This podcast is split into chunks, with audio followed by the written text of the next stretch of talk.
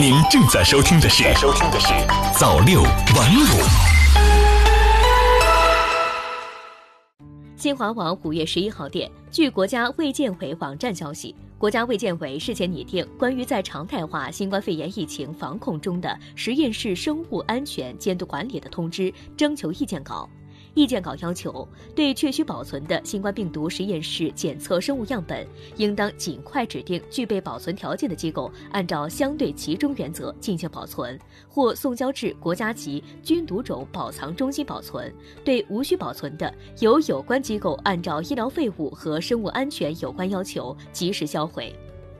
新华社北京五月十一号电，十一号，北京市初三年级学生正式返校复课。当日，北京市疾病预防控制中心副主任刘晓峰在北京市新冠肺炎疫情防控工作新闻发布会上表示，复课后初三学生应做好自我健康监测，如果出现发热、咳嗽、乏力、腹泻等症状，不要上学，视病情就医或居家观察，及时向班主任汇报。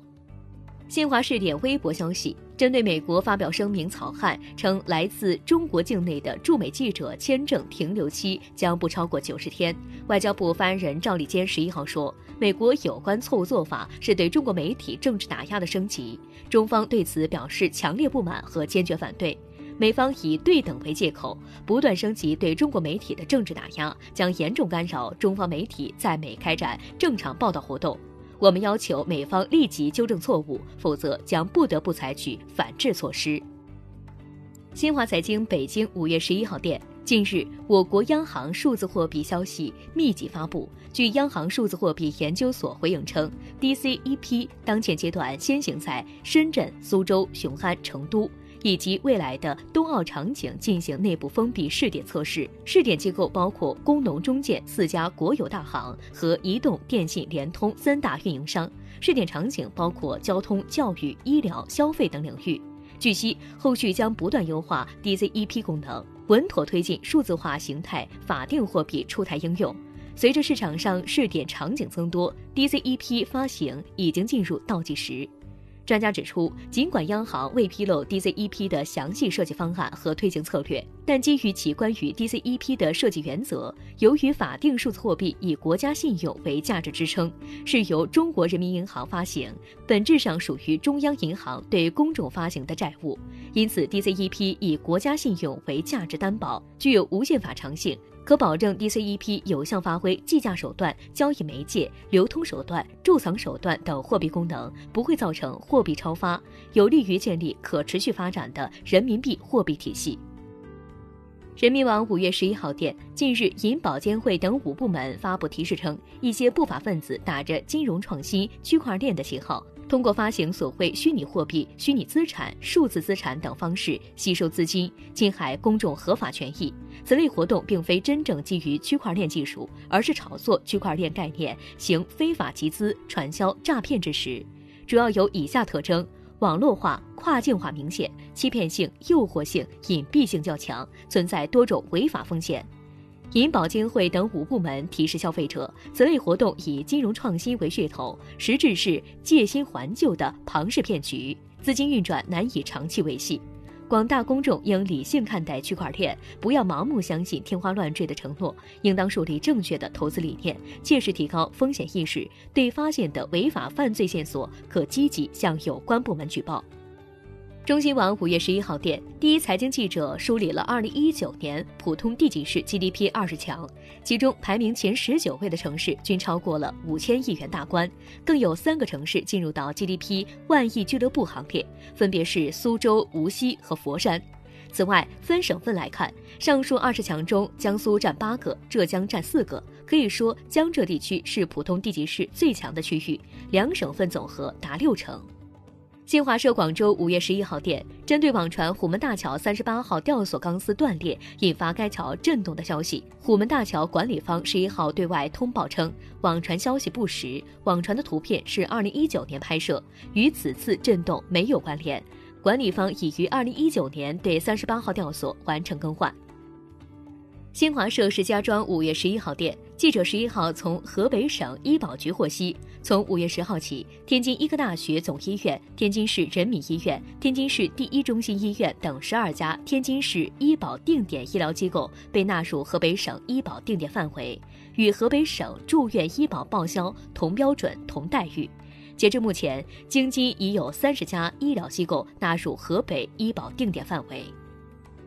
新华社香港五月十一号电。香港警方十一号通报，警方近日共拘捕了约二百三十人，他们涉及十号开始发生的非法集结等活动。警方谴责示威者漠视政府防控疫情的相关法律，参与或组织受禁群组聚集。警方称，在疫情严峻时期，任何群组聚集均有可能增加病毒扩散的风险，呼吁市民不要参与任何受禁的群组聚集。警方绝不容忍任何违法行为，必定严正执法。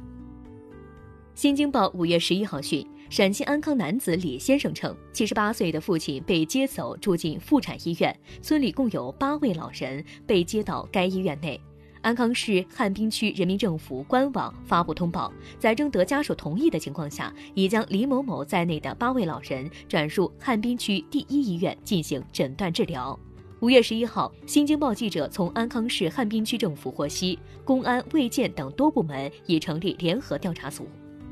新华社成都五月十一号电，记者十一号从四川省森林消防总队获悉，五月七号发生在凉山彝族自治州喜德县与冕宁县交界处的森林火灾全线火场已无明火，目前仍有消防员坚守，对残存烟点进行清理。新华社成都五月十一号电。五月十号至五月十四号，四川省凉山州昭觉县异地扶贫搬迁县城安置点开始正式搬迁入住。该安置点将安置三千九百余户，一点八万余人，涉及二十八个乡镇、九十二个行政村。这也是四川全省规模最大的异地扶贫搬迁安置点。新华社广州五月十一号电。广东省市场监督管理局十一号公布了二零一九年十起不正当竞争领域的典型案例，包括一公司擅自使用抖音商标标识混淆视听，被罚三十二万元，并责令改名。新华社呼和浩特五月十一号电，记者从敖汉旗委旗政府获悉。约有一千年历史的内蒙古赤峰市敖汉旗辽代武安州白塔抢救性加固于五月十一号完成，修缮工作将于五月十八号提交修缮方案后正式启动。辽代武安州白塔是现存辽塔里始建年代最早、最具辽中期建塔特色且仅存的空心式砖塔，具有极高研究价值。二零一三年，该塔及所在地武安州遗址被列入全国第七批重点文物保护单位。中新网五月十一号电综合报道，极地涡旋近日向南穿越美国东北部，让数以百万计美国民众在春季末尾再次体验冬季气温，甚至迎来白雪。多地记录到五月最低气温以及春季季末最寒冷天气。截至当地时间九号，至少二十个州发布了严寒天气预警。中新网五月十一号电，据俄罗斯卫星网报道，当地时间十一号，俄罗斯克里姆林宫官网发布消息称，俄罗斯总统普京发布一系列指示清单，指示有关部门修改抗疫措施，制定经济增长的全国行动计划，以及给社会非营利组织拨款等。此外，普京将于当地时间十一号下午发表全国讲话。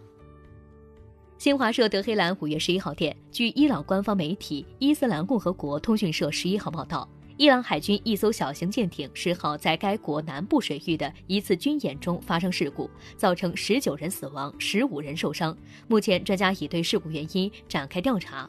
据当地非官方媒体报道，这是一起事故，起因是涉事支援舰负责在水中投放靶标，供其他演习舰船射击，其位置离导弹靶标过近而被误击。